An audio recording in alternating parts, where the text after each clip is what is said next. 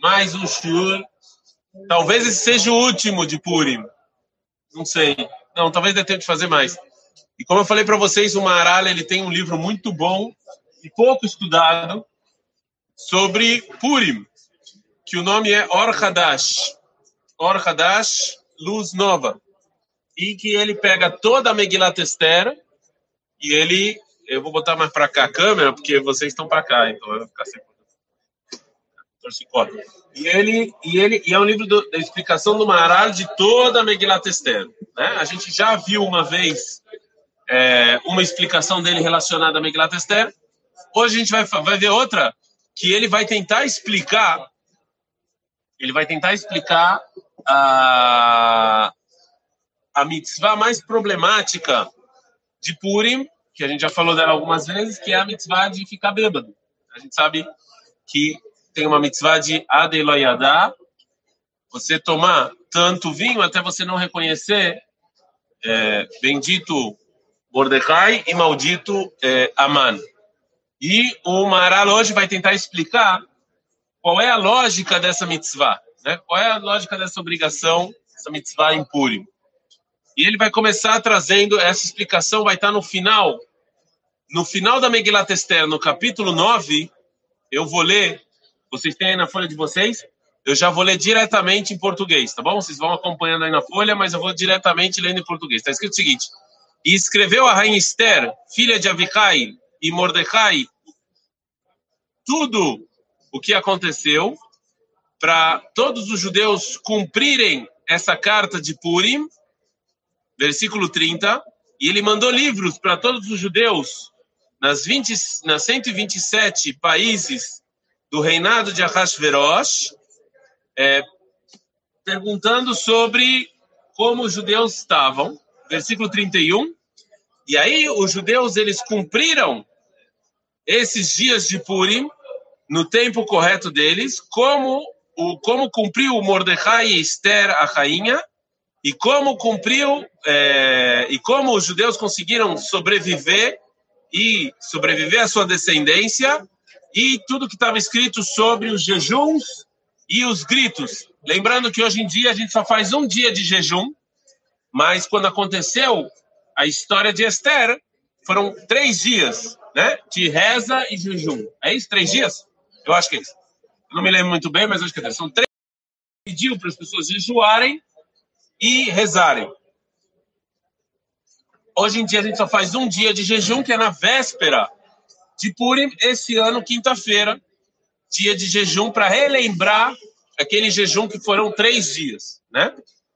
E agora vem o versículo final, versículo 32 do capítulo 9, que é esse versículo que o Mará vai explicar, porque tem um problema aqui nesse versículo. Ele fala o seguinte: E o que disse Esther, os judeus cumpriram e fizeram esses dias de, de Purim como está escrito. Qual o grande problema Quais são os dois problemas desses versículos que o Maral vai fazer? Primeiro, se a gente reparar no versículo 29, 30 e 31, os nomes que vêm são quais? Quais são os nomes que estão sempre juntos? Esther e Mordecai. Os dois estão sempre juntos. E no versículo final, quando vai falar que os judeus cumpriram, só traz Esther. Então, por que que teve essa mudança, né? E segunda coisa, é, o, a ênfase aqui no versículo é o jejuns e a reza. E quando a gente vê a festa de Purim hoje, o ênfase da festa de Purim é a festa e não o jejum e a reza. O jejum e a reza eles são secundários em Purim e o principal é a festa e a bebida. Só que no versículo parece o contrário. Parece que o principal é o jejum e a reza e os dias de bebida você deixa ele meio subentendido. Tá claro isso? São dois, duas perguntas que o Maral vai tentar falar. O primeiro parágrafo ele vai falar sobre é, Esther. É, eu vou ler um pouquinho, mas isso não é o principal, então eu não vou, eu não vou ficar muito apegado nessa pergunta, tá bom? Porque eu, não é o principal não, é que eu quero falar hoje. Mas ele falou o seguinte, ele falou o seguinte, no primeiro parágrafo, ele só vai ler algumas linhas, né? É, Mashe amar mamar Esther, velom amar Mordecai, que Esther aita malka, Kivan Shemarkai e o Shomim não, Mekablim Dvaria. O Maral ele fala existe uma diferença muito grande entre a prosperidade e o agora. Ok? Na prosperidade, quem vai mandar é Mordecai. Por quê? Porque ele é o sábio que está no tribunal, ele é um dos 120 antigos nesta Gdolá, e ele que vai decidir para a prosperidade o que, que vai ser a Alahá, o que vai ser a lei judaica ou não. Isso aqui é, está sob responsabilidade de Mordecai ok? Porém, no momento, no, no, na hora, naquele momento, Esther era muito mais importante do que Mordecai. Ela era a rainha. Então o povo judeu ia ouvir a ela e não a ele. Né? Porque ele era secundário naquele momento. Quem, por mais que na história dê a entender que Mordecai é um dos personagens principais, mas para o povo judeu que está olhando de fora, né, para o povo judeu que está com foco mais alto, com zoom mais alto, o personagem principal, sem dúvida, é Esther. Então, se ela não falasse, o povo judeu não ia, é, não ia aceitar, não ia ouvir, não ia cumprir. Então, ela, ela é a principal, ela é o foco, né? É Esther. Agora vamos é, para o segundo parágrafo, que esse é o principal que eu queria falar com vocês, tá bom? Fala o Maralo o seguinte.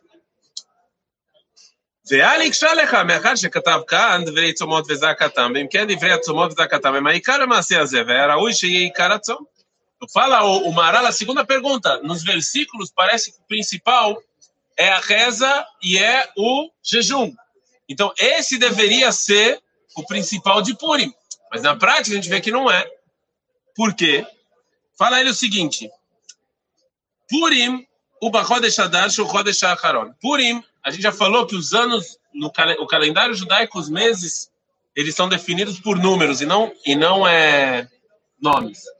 E segundo a Torá, qual é o primeiro mês do ano? Nissan.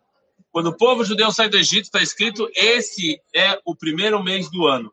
Se Nissan é o primeiro mês do ano, qual é o último mês? Adar. Então, isso que Aman escolheu Adar o último mês do ano para exterminar os judeus, tem uma simbologia enorme. Qual é a simbologia? É que é o final. O final do povo judeu é Adar. Adar é quando termina o ano, é o final do povo judeu. Então a simbologia é que terminou. Eu quero terminar o povo judeu, então vou escolher, escolher o último mês. Você tem razão, foi sorteio. Mas o sorteio, a simbologia do sorteio, que a Man gostou, é vai terminar o povo judeu. Né? Assim o Maral explica. Kashana fala agora Behoda Shakaron no Adar. Então ele ficou feliz quando acabou. Olha, vou acabar com o povo judeu no último mês do ano. Tem uma, algo forte aqui. Né?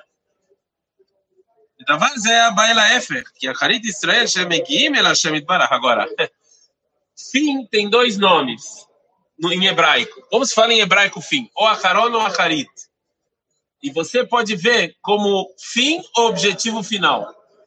Ok? Então o Marar falou: olha só. Adar, a simbologia de Adar não é o último ou fim, que nem a Mana achou que era, e sim o objetivo final, que é chegar em Deus. Ok? Então a Mana se deu, foi o contrário. Né? כמו שנתבהר באריכות למעלה בפסוק. ולכן פורים אדרבה צריך לבשום עד שלא ידע בן ארור המן לברוך מרדכי. כאשר אדם הוא כך, הוא עצמו בשלמות שאינו חסר.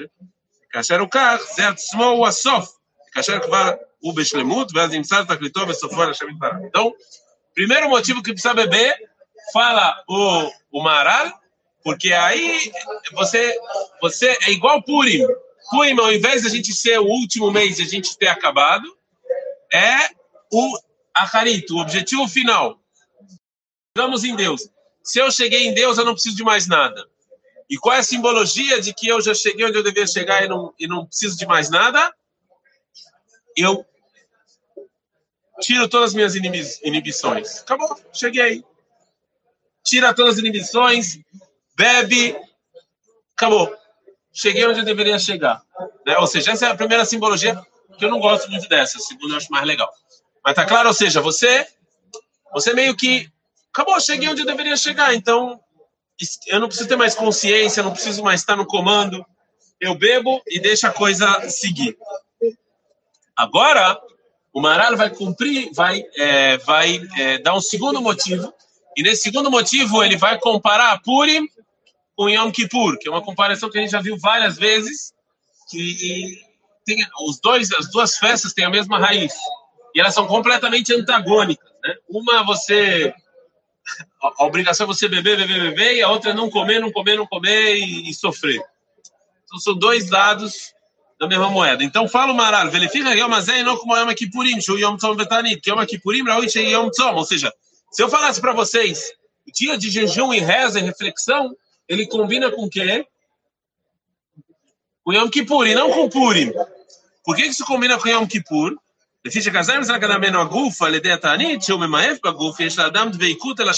Quando eu diminuo meus desejos corporais e quando eu, eu não eu jejuo, não como e não bebo, eu dessa maneira me aproximo de Deus.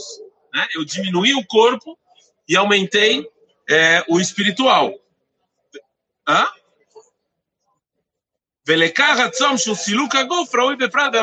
Por isso, Yom Kippur, o melhor é você tirar o corpo e ficar só com a reza, com, né? Mas, אבל ימי הפורים הוא עניין אחר, כי השם יתברך הציל אותם ימן בשביל שאין אדם נחשב לדבר מה. Agora, explica o Maral, Purim é completamente diferente. Por quê? Purim, quem salvou o povo judeu foi Deus. Só Deus, sem nenhuma interferência humana. Você não tem Moshe em Purim. Você não tem um herói. Ah, o que que Esther fez? Chorou, só isso. Ela não é, ela não é, ela não é um herói ativo.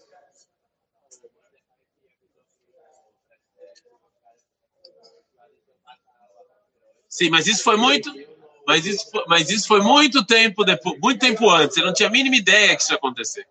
Ó? É, não foi com intenção nenhuma de salvar os judeus.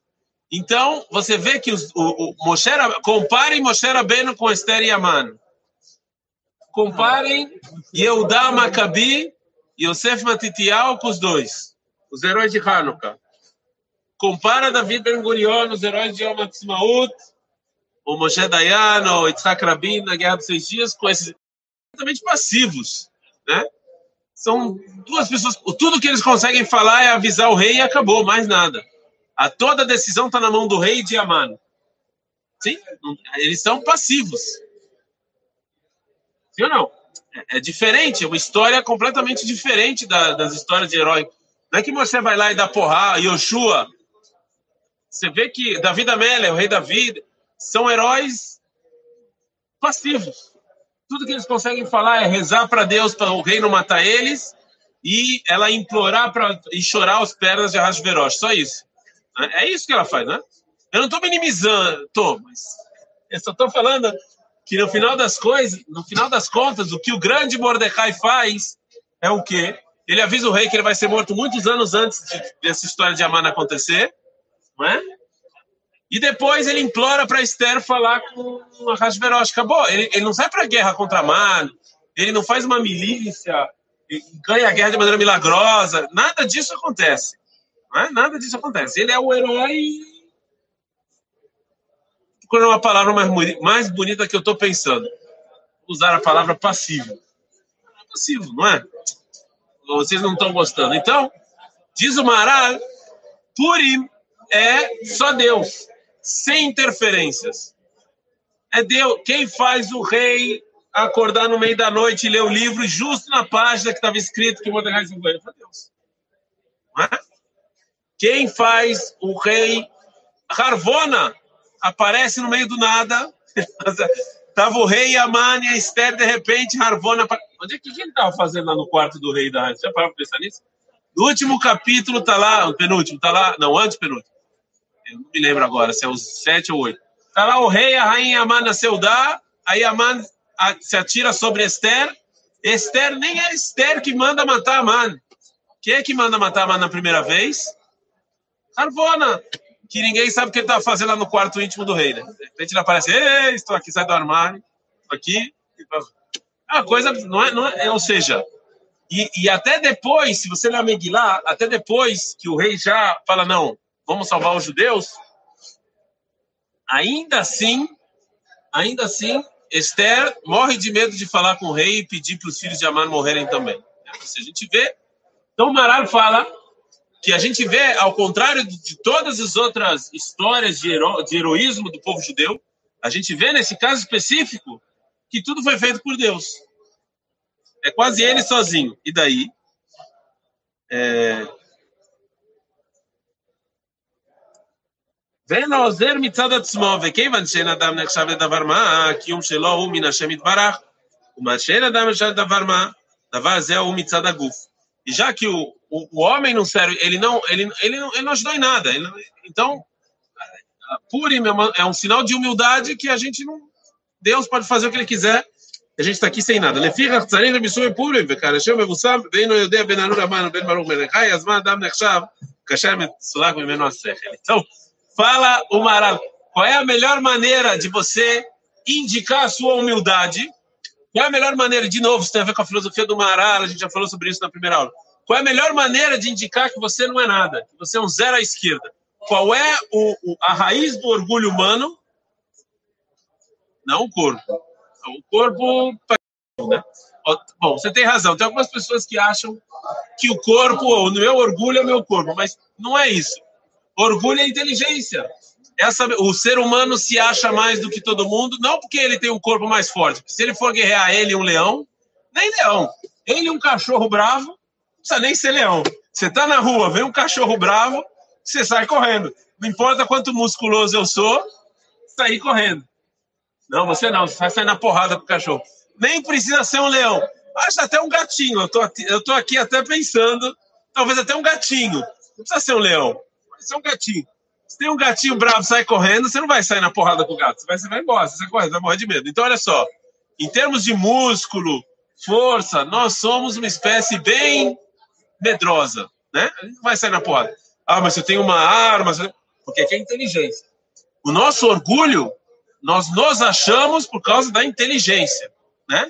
Esse é o motivo que o ser humano, com razão, se acha a, a estamos, estamos no topo da cadeia alimentar. Por quê? Pela inteligência, não é força. Inclusive, o que acontece com o ser humano se você largar ele no meio da mata, sozinho, não vai durar muito tempo. Né? Então, assim, diz o Maral, já que Purim é uma lição de humildade, já que Purim, o objetivo final de Purim é eu entender que sem Deus eu não sou nada, todos os meus atributos, no final das contas, ele é que vai mandar, eu tenho que anular a inteligência. Para eu chegar nesse nível, eu anulo a inteligência. Fala, ah, isso aqui, entenda que você, pensando ou não pensando, refletindo ou não refletindo, é ou Deus ou não Deus.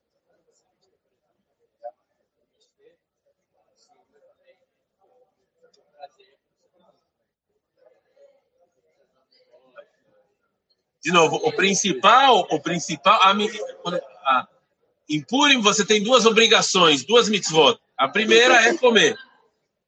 Por quê? Porque a mãe queria exterminar o corpo. Okay? E a segunda é você beber tanto até você não, não discernir. Em outras palavras, é cancelar a minha inteligência. Minha inteligência está cancelada. Por quê? Explico o Maral. Para eu entender que o orgulho humano não é nada. E eu só vou entender isso quando eu, quando eu cancelo o meu maior. É que nem Sansão. Qual foi o castigo de Sansão? Sansão se achava todo gostoso porque ele era forte pra caramba. Qual foi o castigo dele? Perder a força. Quando ele perdeu a força, ele entendeu que é verdade que a força dele era importante, mas se outra coisa, né? E ele faz, e ele, ele se arrepende, faz chuvar no final da vida, ele reza para Deus. Se lembra de mim, Zochrenina, né? Ele, ele, lembra de Deus. Me, me ajuda a vingar Deus. Aí, aí ele entende que é a força e ele. O ser humano acha que é inteligência, que é sabedoria. Então, para eu entender que eu não sou nada, eu tenho que anular o, o Mecor, anular o, o que me dá esse, esse, orgulho. E o que me dá esse orgulho é a inteligência. Se eu anulo, e como eu anulo? Bem. Ah, mas de novo, eu não estou falando aqui que tem que ficar bêbado. Ah, tem, tem opiniões que falam que você bebe um pouco vai dormir, que também você tá, você anula a inteligência. É... Ok, o, o Kobe Vilar faz uma pergunta. Kobe Vilar, o que é o Yakov? Kobe Vilar? Brincadeira, Yakov. Eu acho que é ele. Mas ele faz a seguinte pergunta: mas existe essa percepção na prática como estamos, quando estamos no Misté de Purim? É, assim, eu acho que essa é uma pergunta que você pode fazer para todas as para todos os mandamentos, para todas as mitzvot. Ou seja, quando você está fazendo um mandamento, quando você está fazendo uma mitzvah, você tem uma, uma. Eu não vou entrar agora se tem ou não tem, mas existe um motivo de você estar tá fazendo aquilo, não é? Existe. Quando você está fazendo aquilo, aquilo, você tem que pensar naquilo? A princípio, sim. Você teria que ter ou antes ou durante. A Torá não quer, o judaísmo não quer um bando de robô, pessoas que vão fazer coisas sem saber, sem ter noção do porquê que estão fazendo. Então, se você estuda isso antes, se você reflete, é como qualquer outra coisa na vida, entendeu? Você, quando está fazendo a ação, tem mais chance de você entender o que você está fazendo se você refletiu antes, se você pensou antes.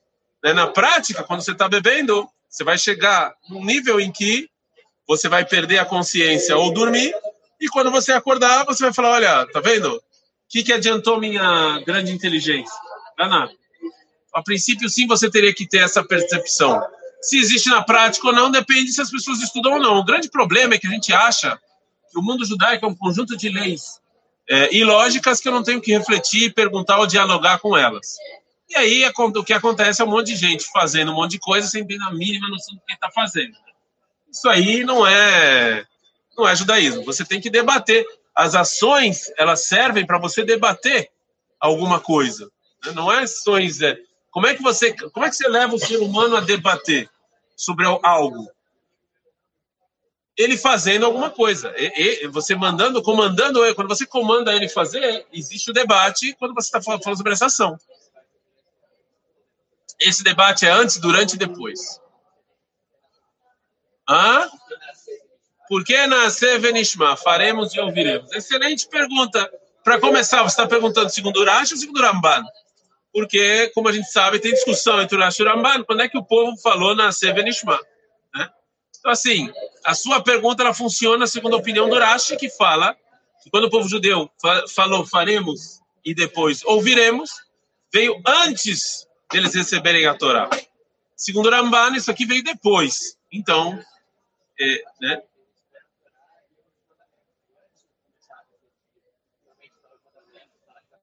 Então, de novo, mesmo até segundo a opinião do Rashi que você está perguntando agora, existe a parte do vamos fazer, vamos ouvir, vamos debater, né? Sim, por causa de um momento específico que o povo judeu estava. Você não tinha como. Eu também aqui não estou falando que você, é, se eu não entendo a mitzvah, então não faça. Se eu não entendo alguma ordem, eu não vou fazer. Eu não estou falando isso. Estou falando que não é o ideal, mas óbvio que você vai fazer. Em termos de obrigatórios, né? ou seja, faça e depois debata. Mas esse não é o ideal. A pergunta é se esse é o ideal. Ou se o ideal é eu vou fazer e ouvir. Né? Ainda que nesse caso tem outras explicações interessantes sobre o que, que é, é fazemos e, e, e, ouviremos. O povo judeu falou. Okay? Existe, existe, o que, que significa essa frase? Eu não acho que essa frase significa que eu vou obedecer cegamente sem saber o que eu estou fazendo. Eu não acho que esse é o significado. Sim, acho é, nós temos essa obrigação com você, Deus, de chegar nesse nível, mas não estamos isentos de debater.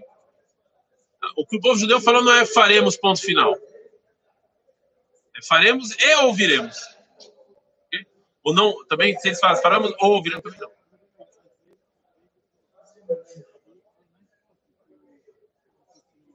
Então, você entrou aqui num debate muito interessante que eu não vou falar agora, precisa de outro vídeo. O que é fé, emuná?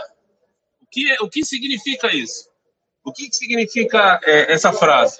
Né? Essa frase é fazer cegamente algo que eu não é que eu não entendo, será que é isso?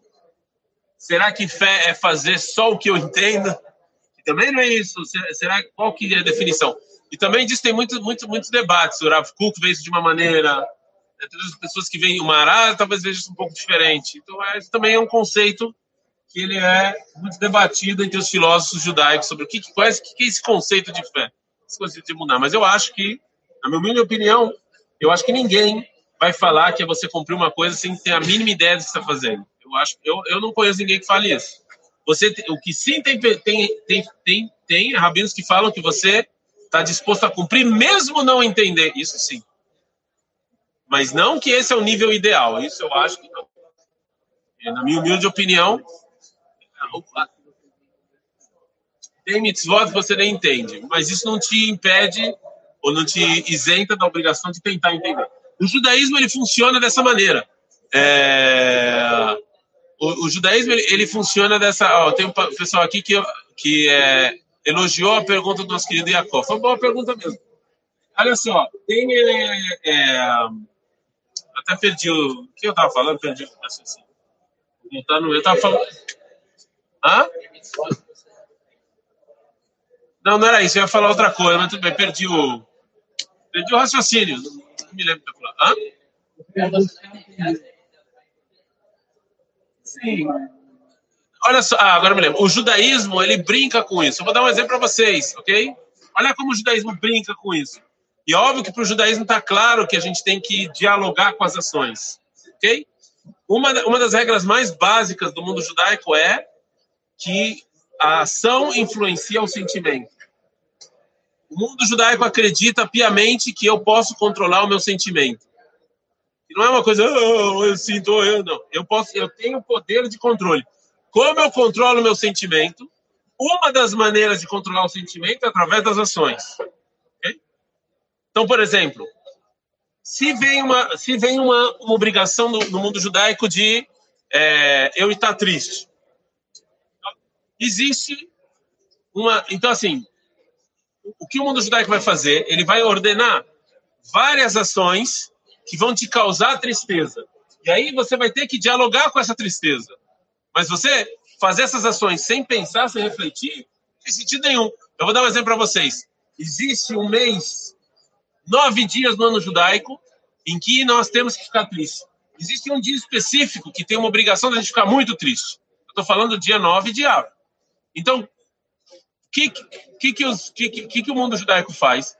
Ele nos comanda várias ações, como não tomar banho quente por é, 10 dias, não comer carne 10 dias, jejuar, sentar no chão e não falar com ninguém. Se eu não dialogo com esse tipo de coisa, é, eu pareço um robô um tonto aqui, né? É óbvio que o judaísmo quer que eu dialogue, porque, porque o judaísmo quer que eu fique triste esse dia. Então, essas ações vão, causam tristeza em qualquer pessoa normal. Qualquer pessoa normal que não toma banho quente 10 dias, que não come carne 10 dias, que senta no chão 10, que senta no chão e jejua, ela vai ficar triste. Isso é normal. Tem um dia do ano que eu preciso ficar feliz, que é Purim. E aí vem de novo a resposta para o nosso querido Jacob. Né? Se o judaísmo não me comanda dar presente para meus amigos, fazer uma, uma refeição grande e tomar vinho, Agora, se eu fizer isso sem dialogar, sem entender o que eu estou fazendo, é meio tortura. Então, assim, óbvio que existem essas ações, nós temos que dialogar com elas. A gente tem que entender o que a gente está fazendo. Mas o que o povo judeu falou é que eu vou fazer mesmo que eu não entenda. Tem outra história. Mas isso não me, né, não me isenta de tentar entender, pelo menos. Peraí, mas de onde veio isso aqui? Ok? Depende da geração. Por quê? Não.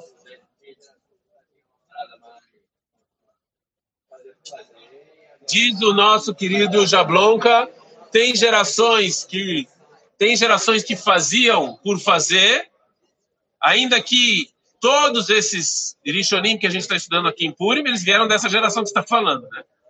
É, basicamente. E, e tem gerações que você precisa falar o motivo. Verdade. A educação no século XXI é diferente da educação do século XX, diferente do século XIX, do século XVIII. Porém, o judaísmo religioso ortodoxo pagou um preço caro por ter uma geração que não fez essas perguntas. Pagamos um preço caríssimo. Porque quando entrou o século 19 e 20 e começaram a fazer essas perguntas, a nossa resposta foi porque sim, é proibido perguntar. E muita gente fugiu do mundo judaico por causa disso. Então pagamos um preço caríssimo por ter uma geração que não fez essas perguntas. E pior, por ter lideranças espirituais que não souberam onde procurar as respostas, porque sim fizeram essas perguntas. O judaísmo sempre fez, desde a Gumará até os dias atuais, essas perguntas sempre foram feitas. Só que, infelizmente, a liderança espiritual não sabia onde procurar. E aí, quando fizeram essa pergunta, tem uma cena, é, uma cena assim, vocês sabem que a literatura idistista do século XIX, ela foi uma literatura que criticou muito o mundo ortodoxo, né? E um desses, um desses é, literários famosos era o Sholom Aleichem. Ele era muito famoso. Eu acho que foi ele. Pode ser que eu estou falando besteira, acho que foi ele. E ele escreveu o livro O Tuvia, o Leiteiro, que alguns anos depois foi adaptado para o filme O Violinista no Telhado. E esse livro é uma crítica muito grande à liderança religiosa, que a resposta deles é porque é. Porque você tem que ter fé, esse tipo de resposta. Inclusive, vem lá o Rabino o Rabino no, no, no, é, no filme Violinista do Telhado, a figura dele é uma pessoa completamente passiva que não sabe nada. Se vão perguntar para ele, não tem a mínima ideia. É, uma, é, é, muito, ele é muito criticado, né? Então, justamente, a liderança religiosa foi profundamente criticada por causa desse tipo de pensamento. Né? Então, você tem razão. Teve gerações que faziam isso, mas isso não foi nada bom. Isso, a gente pagou um preço caríssimo por isso. Pagamos um preço caríssimo, porque a resposta foi: é assim, tem que ter fé. 80% da população hoje em dia não é religiosa e parte, de não tudo, mas parte disso é porque o mundo judaico, infelizmente, pagou um caro esse tipo de, de pensamento. Saída? Terminamos então Maral 2. Eh, temos aí que dia é hoje? Segunda? Temos mais terça e quarta, é isso? Quinta. Temos três dias ainda para estudar Vamos ver aí que outro filósofo eu vou dar. Hã? Hoje é terça, um... desculpa. Quarta e quinta. É... Ah, calma aí, tem mais uma pergunta aqui. Como a Fernanda de Portugal, se não me engano. Como cresceríamos? Eu não entendi muito bem a pergunta, porque está escrito como cresceríamos são questionar. É, então, eu acho que ela quis dizer como a gente cresceria se não questionar. É exatamente isso ou conexão estável? Alguém está me ligando? Para você, para você crescer, para você se desenvolver, você precisa dialogar e questionar com o que você está fazendo. Né? Senão não funciona. O corona, eu acho que é a maior prova disso. Por que as pessoas não cumprem as regras do corona? Porque eles não sabem, porque eles acham que não vai funcionar. É isso. As pessoas não põem máscara. Não é porque elas querem ferrar o outro. Talvez sim, mas aí é crueldade. É porque as pessoas fazem aglomeração porque elas acham comigo que isso não vai acontecer. É isso. Se você não questiona, se vira, se vira uma, um axioma, vai para frente. As pessoas não vão, não seguem. Você tem que explicar. Você tem que tentar, né? Senão, por que, que as pessoas em lockdown saem na rua? Porque para elas não está claro isso, que realmente isso vai ajudar ou não vai ajudar. É isso. Quando a pessoa entende, está claro, é diferente. É isso, meus queridos. Tem mais dois dias. Espero que vocês estejam gostando. Curtam o canal, é muito importante. Estamos chegando mil inscritos. Estamos chegando mil inscritos.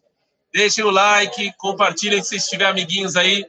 É muito importante. Se vocês estiverem gostando do vídeo, ajuda bastante chegar em mil inscritos. Vai liberar algumas funções no YouTube que são importantes para nós. Não é dinheiro, não é, não vamos ganhar dinheiro com isso. É, é só para a gente poder liberar algumas funções. Então, nos ajudem a chegar em mil inscritos. É isso, um abraço a todos, até amanhã. Eu estou até parando, pensando.